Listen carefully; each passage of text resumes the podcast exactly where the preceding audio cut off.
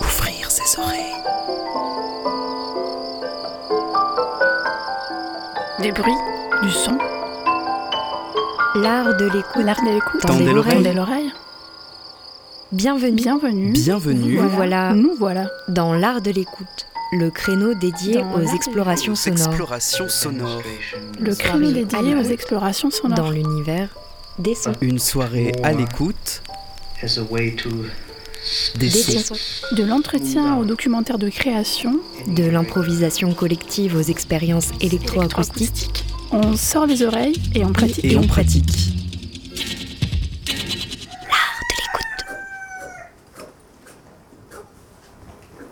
FM qui a de l'oreille.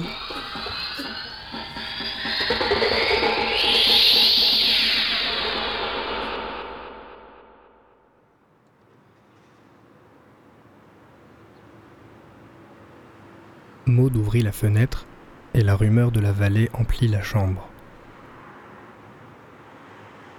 Le soleil se couchait. Il laissait à sa suite de gros nuages qui s'aggloméraient et se précipitaient, comme aveuglés vers un gouffre de clarté. Le septième où il logeait semblait être à une hauteur vertigineuse. On y découvrait un paysage sonore et profond qui se prolongeait jusqu'à la traînée sombre des collines de Sèvres. Lorsqu'elle se retourna vers la chambre et qu'elle ferma la fenêtre, le bruissement de la vallée cessa brusquement, comme si elle avait fermé les vannes d'une rivière. Bonsoir à toutes et à tous et bienvenue dans l'art de l'écoute. La scène que vous venez d'entendre est extraite du roman de Marguerite Duras, Les Impudents, paru en 1943 on y trouve l'expression de paysage sonore pour une de ses premières occurrences, en français donc, bien avant la création du mot soundscape par le Canadien Raymond Murray Schaeffer à l'aube des années 70. Et c'est justement de soundscape dont il est question dans ce nouvel épisode de l'art de l'écoute, réalisé en partenariat avec la classe de composition électroacoustique de la Cité de la musique de Marseille. Plus précisément, nous allons parler d'une pratique artistique nommée Soundscape Composition, ou composition de paysages sonores en français, à cheval entre la phonographie et la documentation sonore d'un côté, et la musique électroacoustique de l'autre. Ce courant esthétique est directement lié aux travaux pionniers de Murray Schaeffer dans les années 70 et à la naissance de l'écologie acoustique. En effet, on doit principalement le développement de la Soundscape Composition à Barry Truax, qui a notamment fait partie des premiers compagnons de route de Murray Schaeffer au sein du World Soundscape Project. Musicien et musicologue de formation, Barry Truax a lancé un courant qui opère une synthèse inédite et encore féconde aujourd'hui entre musique et écologie. Nous allons donc plonger dans cet univers interdisciplinaire par le prisme de l'électroacoustique. Cette émission est structurée autour d'un entretien réalisé avec Barry Truax lui-même et des pièces viendront régulièrement entrecouper l'interview afin d'éclairer le propos. Bonne écoute.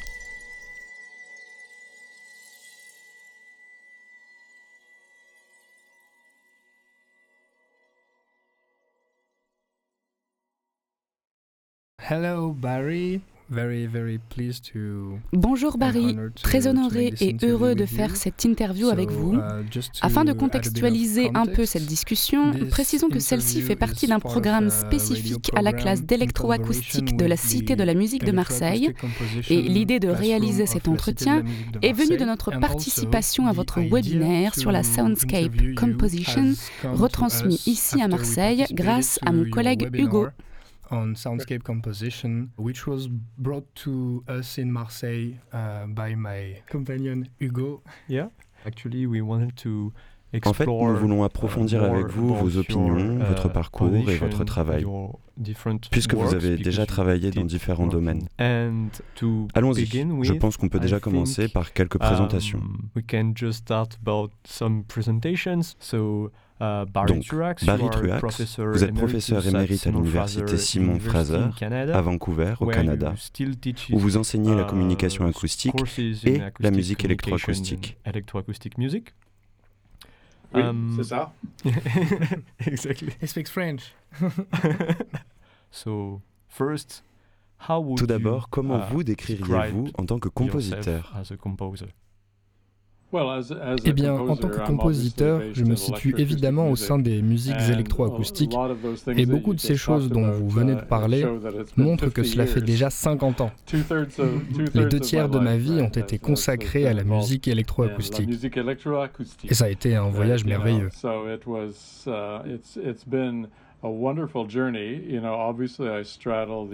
Évidemment, je suis à cheval entre ce que j'appelle la haute période analogique, dans les années 60 et 70, et les travaux pionniers en composition numérique et assistés par ordinateur. J'ai participé à ceci lorsque j'étais à Utrecht et à l'Institut de sonologie, en créant le système PODX et en élargissant progressivement la synthèse. Il fallait que ce soit de la synthèse au début, des choses comme la synthèse par modulation de fréquence. Cela a conduit à la synthèse granulaire car dans les années 80, au début des années 80, um, j'ai pu acquérir un processeur de signal numérique appelé DMX1000, qui serait aujourd'hui contenu dans une puce, mais à l'époque c'était une grosse boîte et il était microprogrammable. C'est à partir de là que j'ai commencé à travailler sur le son à une échelle très fine avec le numérique. Je pense que ce système est probablement contemporain de quelques années du système CITER au GRM. Il s'occupait davantage du traitement des sons environnementaux, des sons naturels. Et pour des raisons techniques, il m'a fallu attendre le début des années 90 pour disposer de cette capacité. Mais l'idée d'utiliser des sons environnementaux et des sons échantillonnés à grande échelle pour la composition dans le domaine numérique était présente. Et c'est là que j'en suis arrivé. Au lieu de simplement faire de la connexion environnementale une métaphore, à l'instar de ma pièce River Run, ou de pièces que j'ai appelées des Sonic Landscapes entièrement synthétisées. Mais donc finalement, dans les années 90, j'ai pu utiliser des sons environnementaux. Ce n'est pas une condition sine qua non, mais c'est évidemment un énorme avantage de commencer à travailler avec ce type de son. Au fil des ans, depuis les années 90, les progrès se sont orientés vers le micro-traitement des sons environnementaux par opposition à la méthode traditionnelle basée sur le monde analogique du filtrage, de l'égalisation, de la compression et d'autres types de techniques analogiques. Equalizing and, and compressing and, and other, other uh, analog types of techniques. So the whole idea then of uh, Toute l'idée était donc d'utiliser des sons environnementaux ou de simuler des sons uh, environnementaux et de les transformer en ce que j'appelle des formes abstractées non pas des formes abstraites qui relèveraient davantage de l'approche acousmatique, mais des formes abstractées qui conservent ce lien avec la perception du monde réel et qui sont aidées par un traitement qui peut être spatialisé.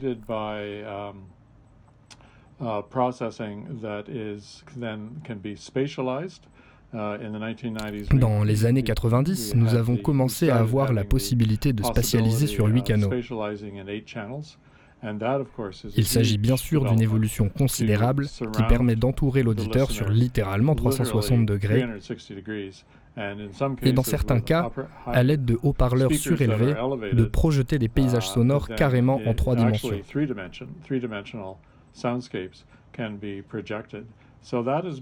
Telle a été la trajectoire au cours de ces 50 dernières années vers une utilisation beaucoup plus uh, sophistiquée des sons environnementaux et des techniques électroacoustiques pour recréer un peu paradoxalement des uh, environnements acoustiques.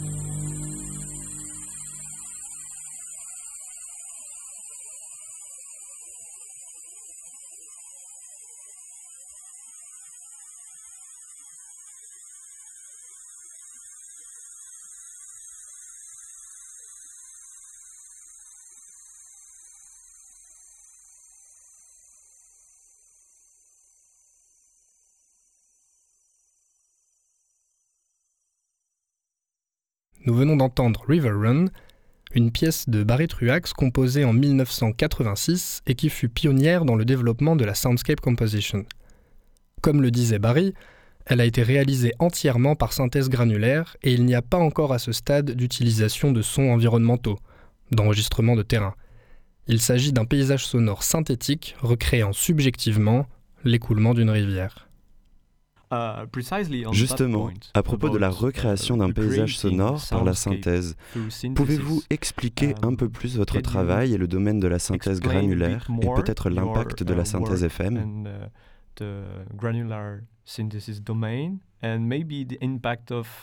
FM synthesis.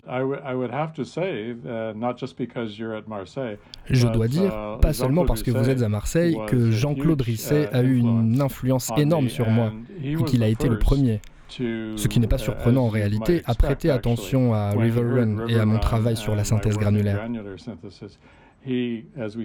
Comme nous le disons en anglais, il l'a eu, il got it, il a compris immédiatement. Contrairement à beaucoup de nos collègues, pour être franc. Pour aller plus loin, il y a des choses assez intéressantes, ne serait-ce qu'au niveau technique, au sein de mon travail en FM. En 83 ou 84, je commençais à travailler les sons à l'échelle micro avec de petits cantas, comme dans la pièce euh, Solar Ellipse. Il y avait un petit son qui tournait et qui durait un quart de seconde, mais il avait six petites composantes. Si l'on fait le calcul, chaque petite composante se situe en fait dans le domaine des microsons. Cela a conduit à ce qui semblait être un saut quantique sans jeu de mots vers la synthèse granulaire en temps réel, qui était également composée de ces petits pixels, l'équivalent d'un pixel visuel. C'est ce qu'on appelle un grain, n'est-ce pas? C'est un élément de construction. Voici donc une sorte de paradoxe fascinant. Nous pourrions parler du paysage sonore et des environnements sonores comme étant la plus grande échelle de notre répertoire acoustique, de notre répertoire électroacoustique et de notre expérience acoustique. Mais pour y avoir un accès complet ou efficace, nous allons en fait au niveau micro au domaine quantique, le plus petit niveau du son, n'est-ce pas Et c'est un voyage fascinant. Il s'agit donc d'aller à l'intérieur et à l'extérieur en même temps.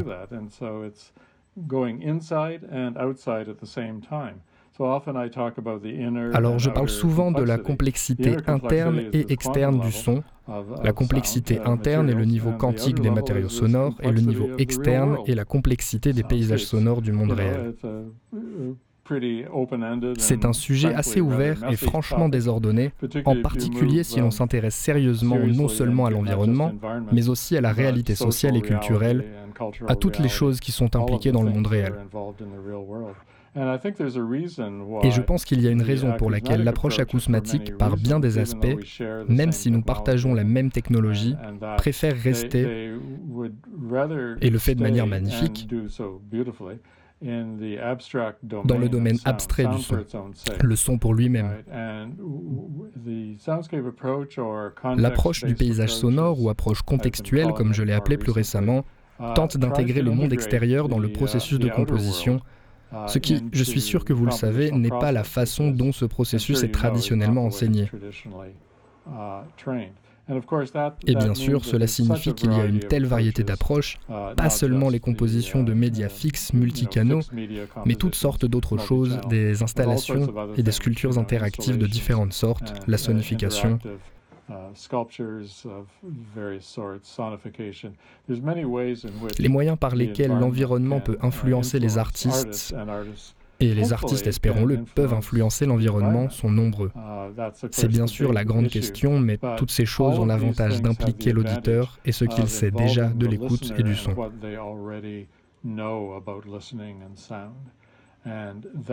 Et c'est la différence essentielle avec une approche plus acousmatique où le son n'est qu'un moyen d'expression. Oui, mais comment faites-vous pour échapper à ce paradoxe dont vous avez parlé, à savoir que vous utilisez uh, toujours les mêmes techniques de traitement et que vous façonnez toujours le timbre à l'échelle micro des sons en partant de ce traitement très abstrait pour vous reconnecter à l'environnement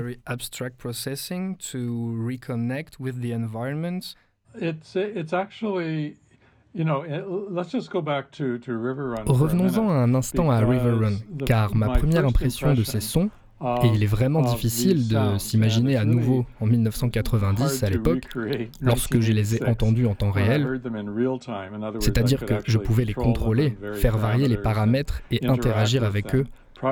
Avant cela, il s'agissait de calculs très longs, même pour une seconde, sur un ordinateur central. La première impression a donc été que ces sons, même s'ils étaient constitués d'ondes sinusoïdales qui sont notoirement difficiles à écouter et semblent même contraires à la perception de l'environnement, même si les grains étaient constitués d'ondes sinusoïdales, ils avaient un volume. Ils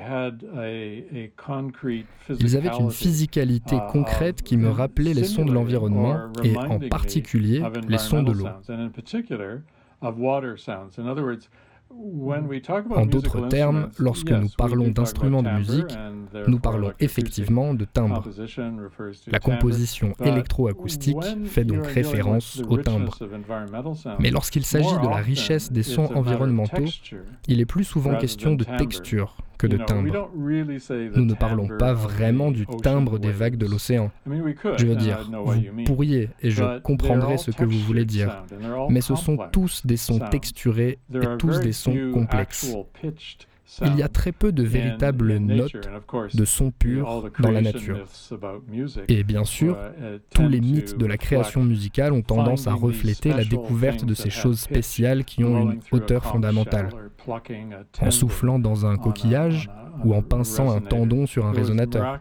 Il était miraculeux de trouver cette pureté, même si, bien sûr, elle fait aussi partie des sons vocaux, mais la trouver dans, entre guillemets, la nature était inhabituel parce que les sons naturels sont complexes.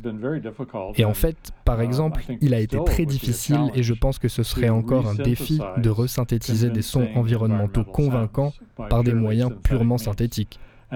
C'est ainsi qu'en 1986, j'ai obtenu ces sons granulaires qui, dès le début, ont été générés en stéréo, c'est-à-dire sur deux canaux différents en même temps.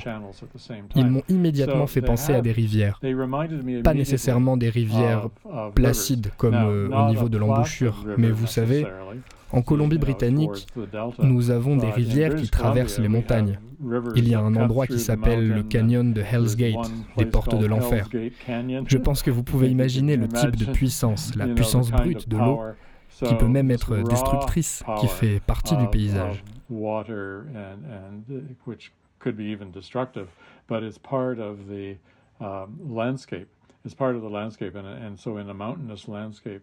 Ainsi, dans un paysage montagneux, vous obtenez d'énormes cataractes d'eau. Certains des sons les plus complexes que l'on puisse imaginer ne sont que des bruits, mais ils sont beaucoup plus complexes que, disons, le bruit blanc ou les parasites qui nous sont plus familiers.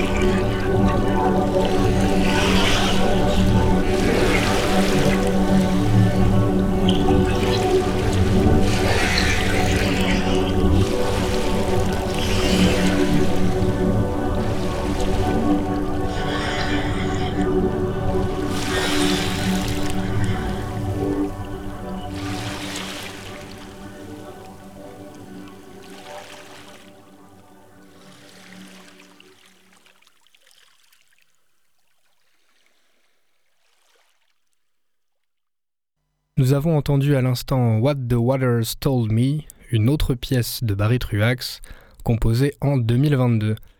Cette pièce utilise entre autres le même principe qui est au centre de River Run, à savoir la synthèse granulaire, mais cette fois-ci appliquée à des sons environnementaux, enregistrés sur le terrain.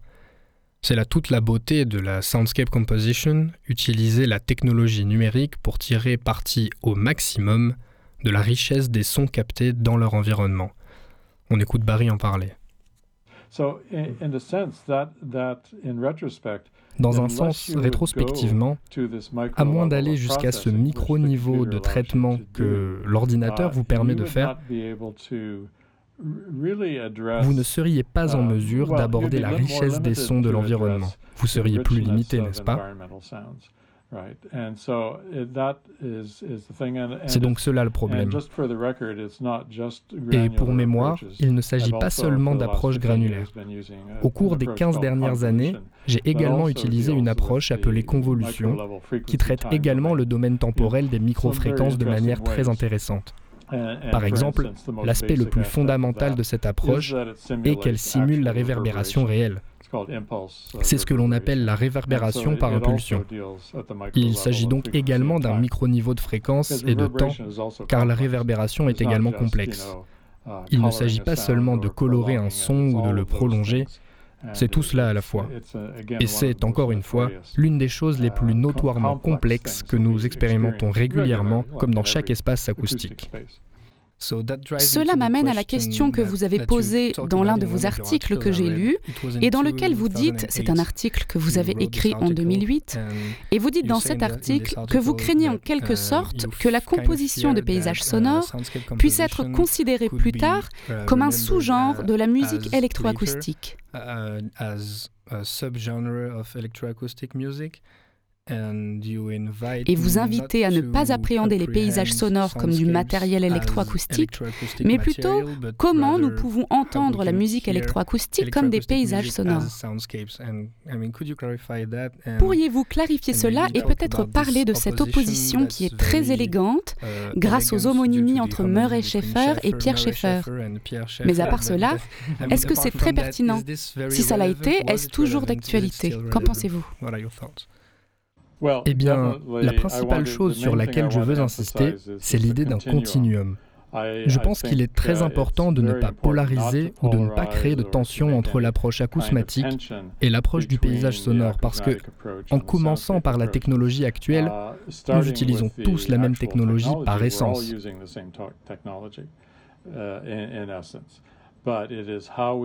Mais c'est la façon dont nous l'utilisons et notre objectif qui compte. Et je pense que ce n'est même pas nécessairement une question de matériaux. Uh, Tout d'abord, la musique acousmatique. L'une des idées fausses est que uh, Schaeffer, dans les premiers jours de la musique concrète, a utilisé des sons enregistrés et que la musique électronique a utilisé quant à elle des sons synthétiques.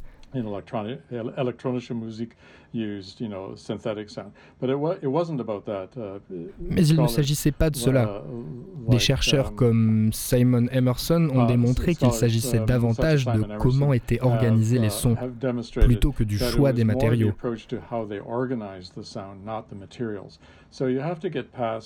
Il faut donc cesser de penser que les matériaux déterminent l'approche, car ce n'est pas le cas. because they, they don't. La différence, par exemple, serait qu'à une extrémité de l'approche acousmatique, on se baserait sur l'objet sonore, qui est d'un côté un objet de perception et d'un autre, bien sûr, est également fabriqué à partir d'enregistrements, ce qui le rapproche d'un type d'objet plus physique. Il s'agit donc de développer notre perception complexe au niveau de l'élément sonore individuel, n'est-ce pas et ensuite, nous composons à partir de là. Ainsi, concernant l'identité de ce que pourrait être un objet sonore, par exemple, il est très facile d'obscurcir la source originale parce que vous créez ce que l'on appelle souvent des formes um, spectromorphologiques. En d'autres termes, des formes sonores, pour le dire simplement en traduction, l'approche acousmatique. Tout d'abord, ceci est lié à mon programme d'enseignement et je suggérerais à quiconque d'apprendre la musique électroacoustique parce que c'est un très bon moyen pédagogique pour une écoute analytique, attentive au niveau du détail.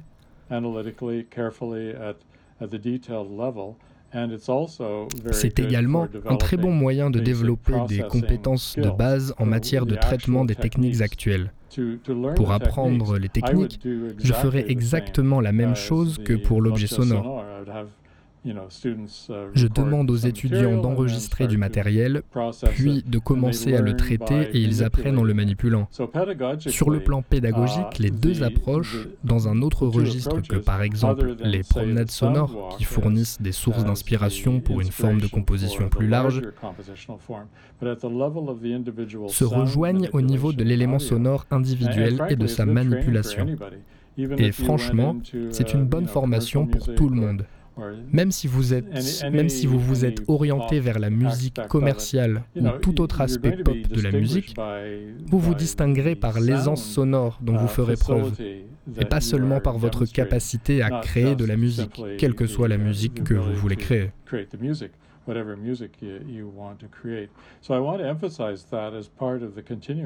Je tiens donc à souligner que cela fait partie du continuum.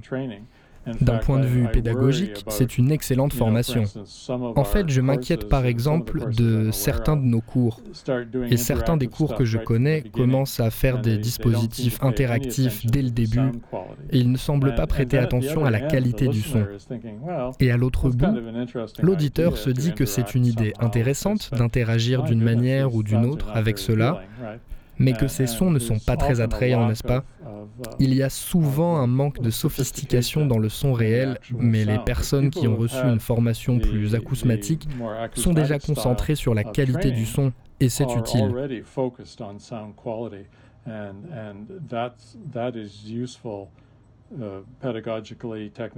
Pédagogiquement, techniquement, en termes de capacité à travailler avec le son, même si vous ne faites pas pour le concert acousmatique le plus typique.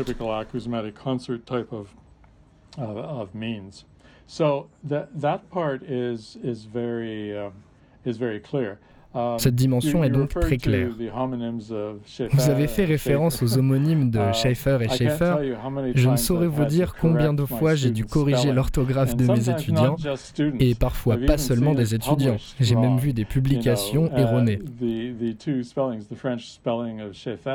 Les deux orthographes, l'orthographe française de Schaeffer et l'orthographe, je crois que c'est Murray Schaeffer qui dirait que S-C-H-A-F-E-R a probablement des origines germaniques.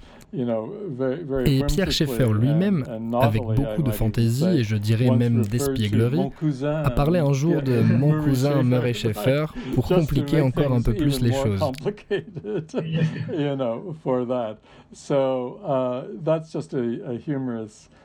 Il s'agit donc d'une approche humoristique. Mais si vous comparez l'objet sonore et que vous vous souvenez, Schaeffer était très clair sur le fait qu'il voulait éviter l'aspect anecdotique de ces objets sonores.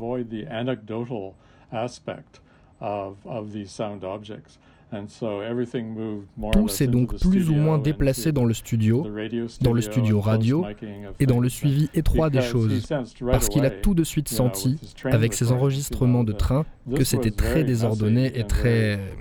Comment organiser cela? À l'époque, je pense qu'il a même brièvement envisagé le sérialisme, qui était en vogue en Europe, mais il n'a pas réussi à l'appliquer comme on pouvait s'y attendre. Pour ce qui est de l'aspect compositionnel, je pense que même si ce n'est pas facile, même une approche phonographique, une approche plus documentaire des sons environnementaux, n'est pas si facile non plus, même si elle peut sembler tout à fait normale dans ce qu'a fait Luc Ferrari, dans ses presque rien. Il a été bousculé, car il a remis en question l'idéal esthétique européen, de suggérer qu'on pourrait apposer son nom en tant que compositeur sur un enregistrement, si l'enregistrement semble trop naturel, non édité, légèrement édité ou édité de manière transparente, il faut noter qu'il a touché une corde sensible chez les compositeurs européens de l'époque. Comment osez-vous revendiquer la paternité d'un enregistrement que vous avez réalisé correctement? Où est le travail impliqué?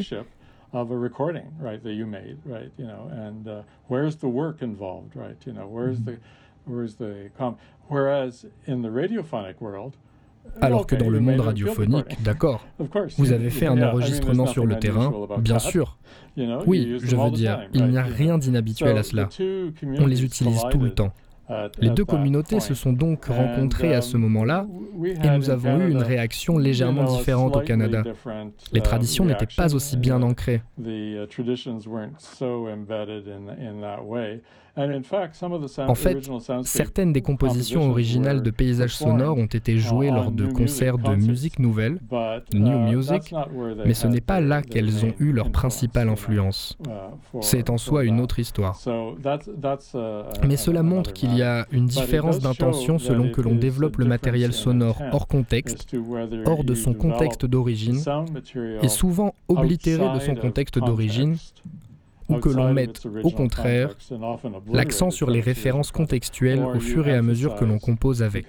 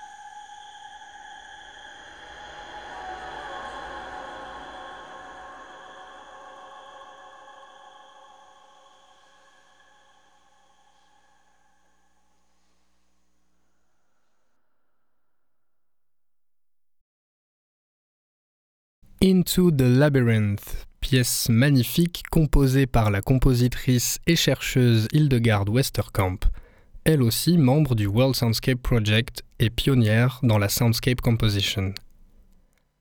Dans cette pièce composée en 2000 à partir d'enregistrements effectués en Inde, on entend clairement le jeu entre les caractéristiques proprement sonores et musicales des sons enregistrés, et le jeu sur les références culturelles entre connus et inconnus. Cette cohabitation des écoutes sémantico-culturelles et musicales, en électroacoustique nous dirions entre écoute anecdotique et écoute réduite, est ce qui fait la richesse de la soundscape composition pour Barry Truax. Vous êtes toujours sur L'Art de l'écoute, l'émission qui fait frémir vos oreilles, aujourd'hui en compagnie de Barry Truax pour parler soundscape composition et musique électroacoustique. Il existe toutes sortes de versions qui mélangent les deux. Je suis fasciné par le continuum où les approches acousmatiques et de paysages sonores sont mélangées, car il n'y a aucune raison de ne pas les mélanger de diverses manières. Uh, Mais elles ont des histoires et des esthétiques différentes. Mais je pense qu'elles nous rendent toutes les deux plus conscients, qu'elles nous invitent à être plus conscients de la complexité du son. Le seul point délicat concerne le public. Je pense que le public doit apprendre à écouter la musique acousmatique alors qu'avec la composition d'un paysage sonore, il ressent intuitivement. Ils ont déjà une certaine relation. C'est quelque chose qu'ils font 24 heures sur 24, 7 jours sur 7, comme nous le disons tout le temps. On est toujours conscient ou non, mais on écoute toujours en arrière-plan les sons de l'environnement. On apprend donc un répertoire et on peut facilement l'appliquer ou sentir qu'on est invité à l'appliquer à l'écoute d'une composition de paysage sonore. Et surtout maintenant, quand c'est immersif, on a vraiment l'impression d'être là, dans n'importe quel environnement, qu'il soit réaliste, abstrait ou imaginaire. On a l'impression d'être immergé dans un environnement sonore.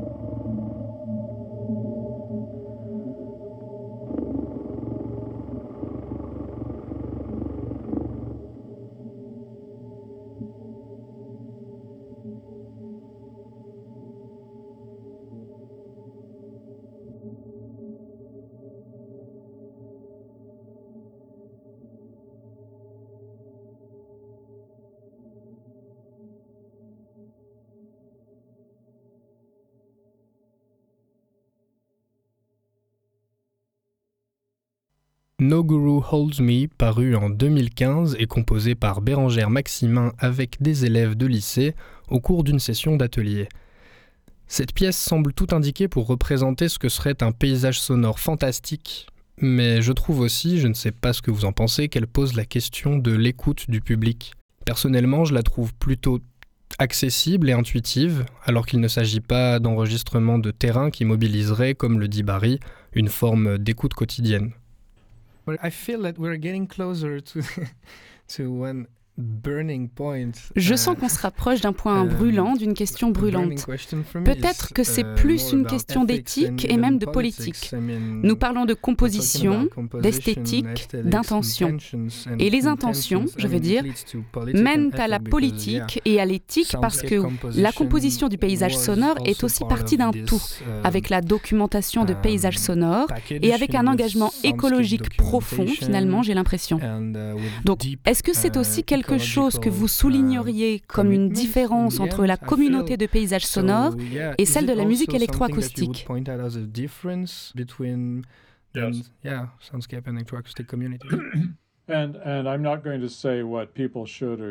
Je ne vais pas dire ce que les gens devraient uh, faire ou ne pas faire, mais oui, cela deviendra clair pour quelqu'un qui se préoccupe des questions sociales et environnementales. Et bien sûr, les questions environnementales sont au centre des préoccupations de beaucoup de gens pour une très bonne raison en ce moment. Et je pense que beaucoup de jeunes artistes aimeraient, d'une manière ou d'une autre, apporter leur contribution. Et s'ils se sentent motivés pour le faire, que pourraient-ils faire?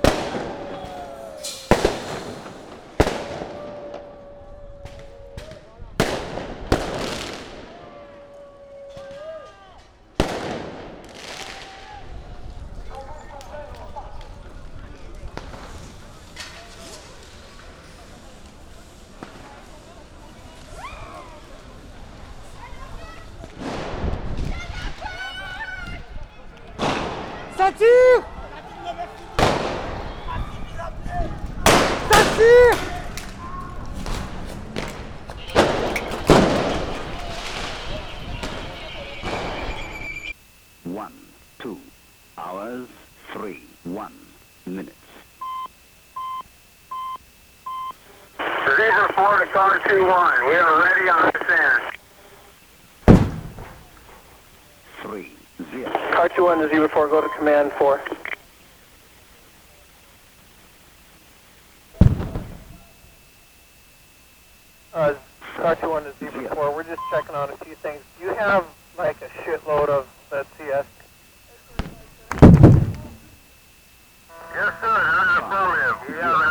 Accomplish this mission handily all the way to Pine Street. One, two, hours, three, one, minute. Relay to Captain Fusil. Takes about 20 minutes to refill the containers, but it's not effective on these people. We've tried it. Uh, it'll cause them to curl up on the ground, but it won't move them. CS is the only thing that's moving them. That's uh, completely uh, overtaken there by the protesters. I don't know what units uh, can see that from uh, from 7th, but uh, the individuals in the midst of the crowd quick. And do you have OC, or how long does it take to refill these OC things? And it is some type of a uh, flamethrower type. They've been doing that uh, for the past uh, several minutes. 31 here. We're at 7th and Pine. Somebody a flamethrower type of device, but he's just spitting stuff out of his mouth.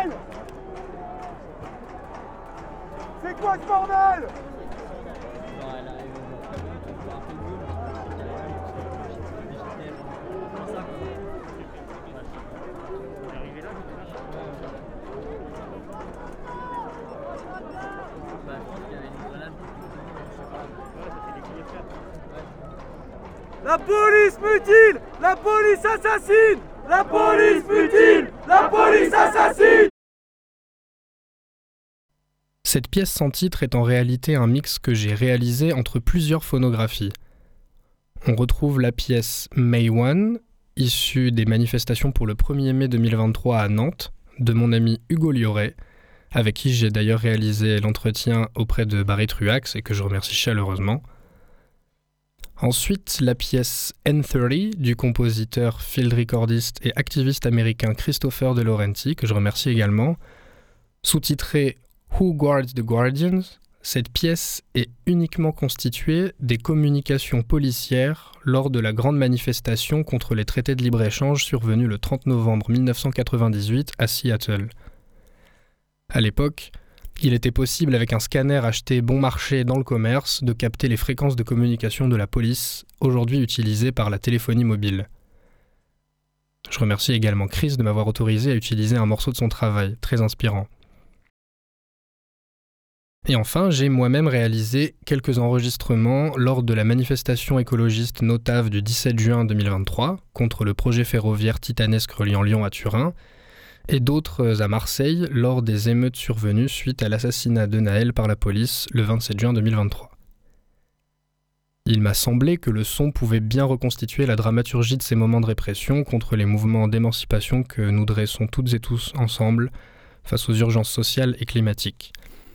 Pas de justice, pas de paix, soutien à toutes les victimes des violences policières.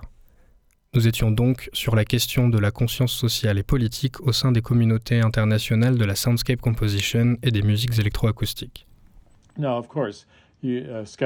Bien sûr, un sceptique dira Quel effet pourrait-il possiblement avoir? Et nous ne le savons pas. J'ai récemment fait une comparaison avec l'enseignement. Lorsque vous enseignez, vous n'avez aucune idée de l'effet final bon, mauvais ou indifférent, que cela aura sur vos élèves. Et parfois, lorsque vous avez côtoyé plusieurs générations d'étudiants, comme c'est mon cas, ils peuvent vous dire plus tard à quel point quelque chose a eu de l'influence et a changé leur vie. Je leur réponds alors que je ne me souviens pas de cela, de cet événement ou de cette intuition. C'est un processus que vous entamez avec les gens, avec les étudiants par exemple. Et il serait présomptueux et arrogant de penser que vous allez changer leur vie. Ils changent leur vie eux-mêmes, c'est vrai. Ils changent leur vie par la façon dont ils réagissent. Et je pense que tout le monde, tous les enseignants reconnaîtraient cela et penseraient qu'il faut faire preuve d'humilité, faire de son mieux, offrir tout ce qu'on peut, travailler du mieux qu'on peut, puis laisser les étudiants mûrir, évoluer, déterminer leurs propres orientations et ce qu'ils considèrent comme utile. Je pense que ce type de processus organique est le même pour les arts. Je ne pense pas que les artistes, qu'ils soient visuels ou musicaux, aient pu ou puissent être guidés par la certitude qu'ils allaient changer le monde, n'est-ce pas?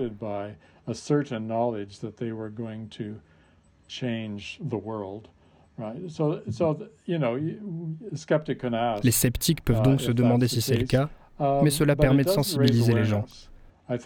Je pense qu'il est assez clair que d'un point de vue anecdotique, et peut-être que ce pourrait être plus scientifiquement mis en place, mais en tout cas au moins à un niveau anecdotique, en commençant par l'humble promenade sonore jusqu'à, disons, un concert ou une diffusion sonore ou une installation artistique qui a pour thème la crise climatique,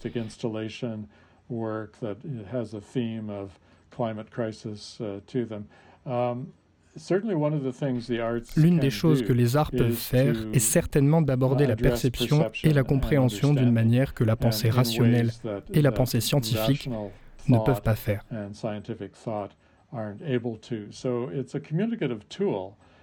C'est donc un outil de communication et je pense que nous ne savons jamais vraiment quel sera l'effet final.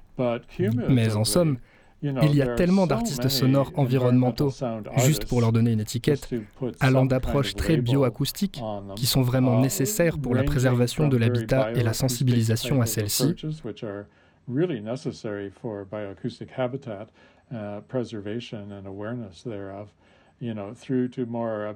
jusqu'à des formes plus abstraites. Il y a tellement d'efforts différents qui sont en cours, et pas seulement ce que nous avons fait à la Simon Fraser University. Nous avons commencé très tôt grâce à Murray Schaeffer, il y a 50 ans et même plus.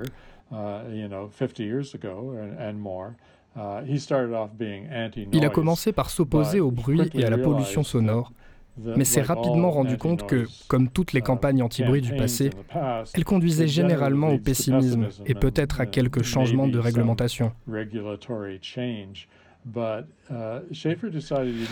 Mais Schaeffer a décidé qu'il fallait donner à l'auditeur les moyens d'écouter à la fois les aspects positifs et négatifs, puis de prendre des décisions. S'il n'avait pas fait cela, nous ne serions pas ici en train de parler de la valeur et de la sensibilisation de l'écoute des sons environnementaux. Est-ce qu'il pourrait y avoir une application artistique à cela qui pourrait participer au processus Avec la musique électroacoustique, nous disposons d'outils tellement puissants qu'il ne tient qu'à nous d'apprendre à les utiliser.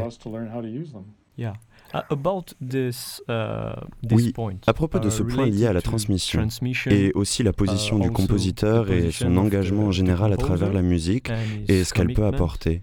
En 1994, une interview de vous a été publiée dans le Computer Music Journal. Et je veux en citer une partie parce que c'est un constat fort que vous y donnez et j'aimerais vous demander si vous pensez que c'est toujours le cas.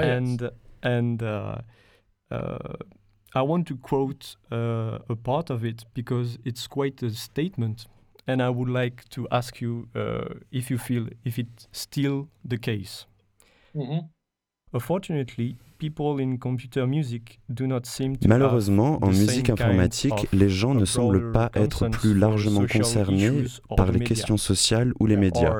Ou s'ils le sont, ils ne considèrent pas cela comme lié à leur travail professionnel. Après cela, vous dites, uh, la grande ironie est que la société a désespérément besoin du type de sensibilité orale associée à la musique, en particulier en ce qui concerne le paysage sonore et l'utilisation de la technologie par l'homme. Mais les compositeurs sont occupés par leurs préoccupations ésotériques. Celles-ci ne répondent pourtant ni aux besoins pratiques de la société, ni à sa quête de sens. Est-ce encore quelque chose que l'on peut dire aujourd'hui? Is it still something that you could say today uh, Voyez-vous une évolution dans les tendances électroacoustiques ou dans les positions des compositeurs à ce sujet?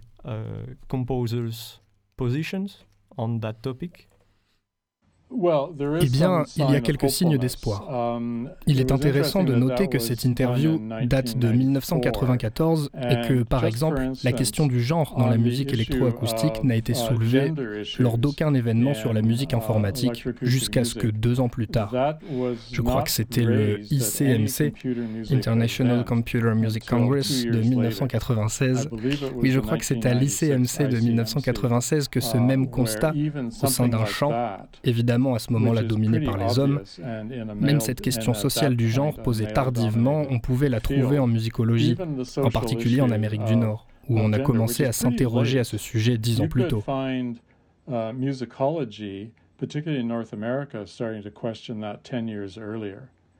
Et le mouvement féministe était déjà bien établi là-bas.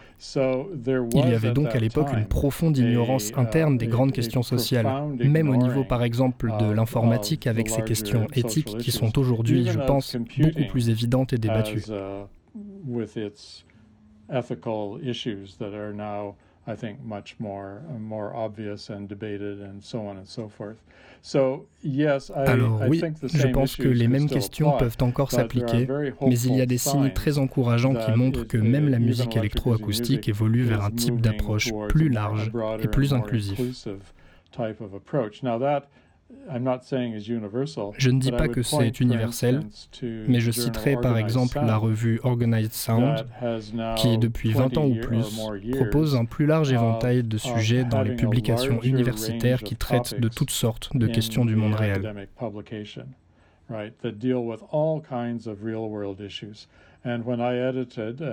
Et quand je l'ai édité, uh, je veux dire, je fais partie du comité consultatif, du comité de rédaction. Donc, euh, je le dis franchement, je suis très attaché à cette revue. Et je ne sais pas d'ailleurs s'il existe quelque chose en français ou dans d'autres langues, mais c'est la revue que je connais le mieux.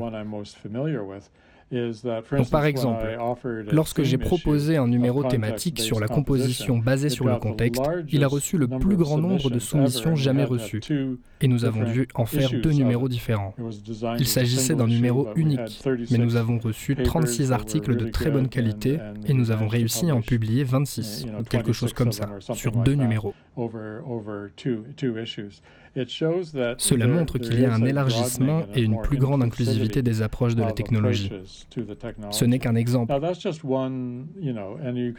Et vous pourriez dire, oh, c'est académique.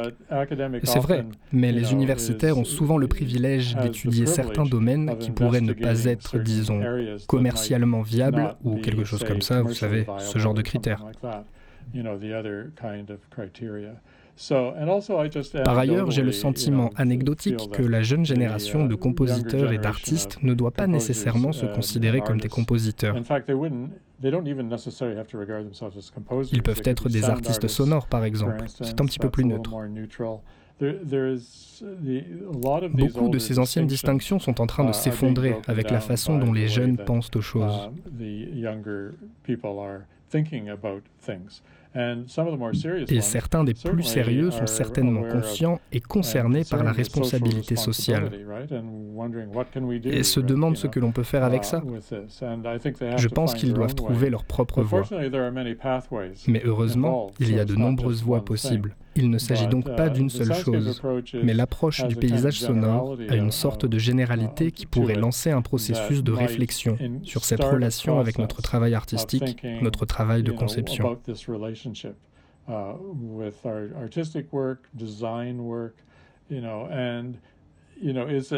Est-ce vraiment si différent de concevoir un environnement réel ou un environnement synthétique? Je veux dire, peut-être qu'ils veulent faire de l'urbanisme, non? Uh, Et nous emmenons les urbanistes en promenade sonore quand nous en avons l'occasion. Et ils comprennent. Je ne pense pas qu'ils nous considèrent comme des fous. En fait, ce qu'ils pensent généralement, c'est Oh mince, comment nous avons pu ignorer ça? Parce que c'est tellement immédiat et perceptuel. Et maintenant, au niveau officiel, au niveau international, avec l'ingénierie acoustique et tout ce genre de choses, ils ont une définition officielle du paysage sonore comme étant l'environnement acoustique perçu dans le contexte, n'est-ce pas? Et ils développent des objectifs de recherche qui devraient impliquer les aspects perceptuels et les aspects qualitatifs de la perception. Et à ce niveau, je me souviens quand les ingénieurs acousticiens ne faisaient que mesurer les choses. Ils ne pensaient jamais aux aspects plus perceptuels et n'étaient pas formés pour y penser. C'est un peu simpliste, mais si vous avez des personnes formées à la composition musicale et à la composition de musique électroacoustique, elles possèdent de nombreuses compétences qui pourraient en fait être appliquées à un contexte social plus large. Je pense que cela donne un peu plus d'espoir à tout le monde. Uh, Sur le plan académique, par exemple, il est évident qu'en Europe, certains des conservatoires les plus traditionnels qui existent encore ne toucheraient même pas à la composition et laisseraient cela à la radio ou à des individus, non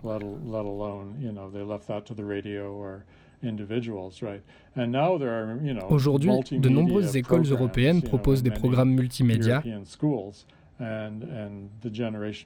et le changement de génération est beaucoup plus ouvert à une perspective plus large qu'à la perspective disciplinaire très étroite qui prévalait en Europe. Il reste encore beaucoup de travail à faire, mais je pense qu'il y a une tendance vers plus d'inclusivité et un brouillage de l'artistique, du social et du culturel en diverses nuances de gris. Bon, je n'aime pas cette analogie, mais vous voyez ce que je veux dire.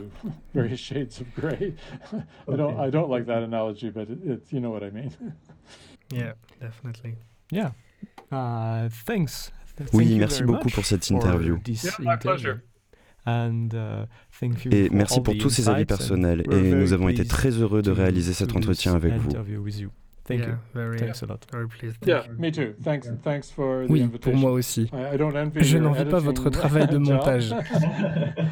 Uh, Mais je suis sûr que vous saurez en faire quelque chose.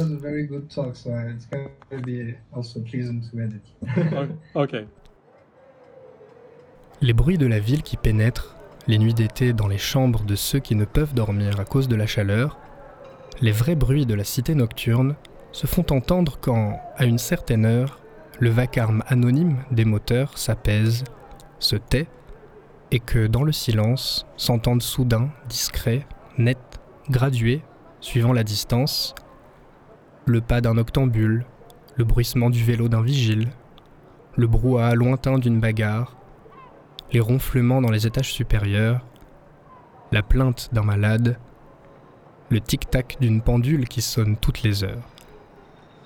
Jusqu'à ce que commence, à l'aube, le concert des réveils dans les HLM et qu'un tram passe en ferraillant.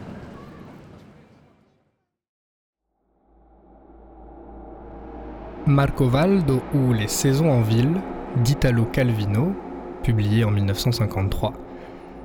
Si les mots savent si bien décrire les sons de nos environnements, cela est sans doute une preuve d'à quel point ces sons et leur écoute sont des phénomènes sociaux, culturels et politiques, jouant avec les références comme le fait si bien le langage. À nous donc d'en prendre conscience, de nous en saisir et de tendre l'oreille. L'écoute est politique, et travailler avec le son l'est tout autant. Merci beaucoup à Barry Truax pour cet entretien très intéressant et pour ces deux pièces.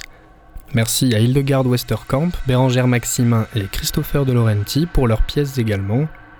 Un merci tout spécial à Hugo Lioré pour ta pièce et pour l'entretien. On s'est bien marré et on refait ça quand tu veux. Merci aussi à Ellie et Clara pour leur doublage de grande qualité. Et enfin, un grand grand merci à Jean-Baptiste et Gilles de l'équipe de Radio Grenouille pour la prod et la technique, vous êtes les bestes. C'était l'art de l'écoute, épisode spécial Barry Truax et Soundscape Composition, en partenariat avec la Cité de la musique de Marseille.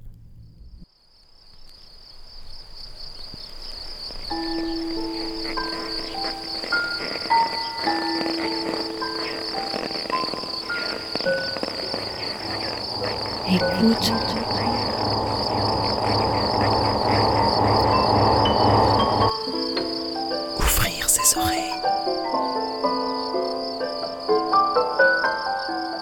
Des bruits, du son. L'art de l'écoute. L'art de l'écoute. Tendez l'oreille. Tendez l'oreille. Bienvenue. Bienvenue. Bienvenue. Nous voilà. Nous voilà. Dans l'art de l'écoute. Le créneau dédié Dans aux explorations sonores. explorations sonores. Le créneau dédié aux explorations sonores. Dans l'univers des sons. Une soirée à l'écoute. Des Des sons. sons. De l'entretien au documentaire de création. De l'improvisation collective aux expériences électroacoustiques. On sort les oreilles et on pratique. Et on pratique.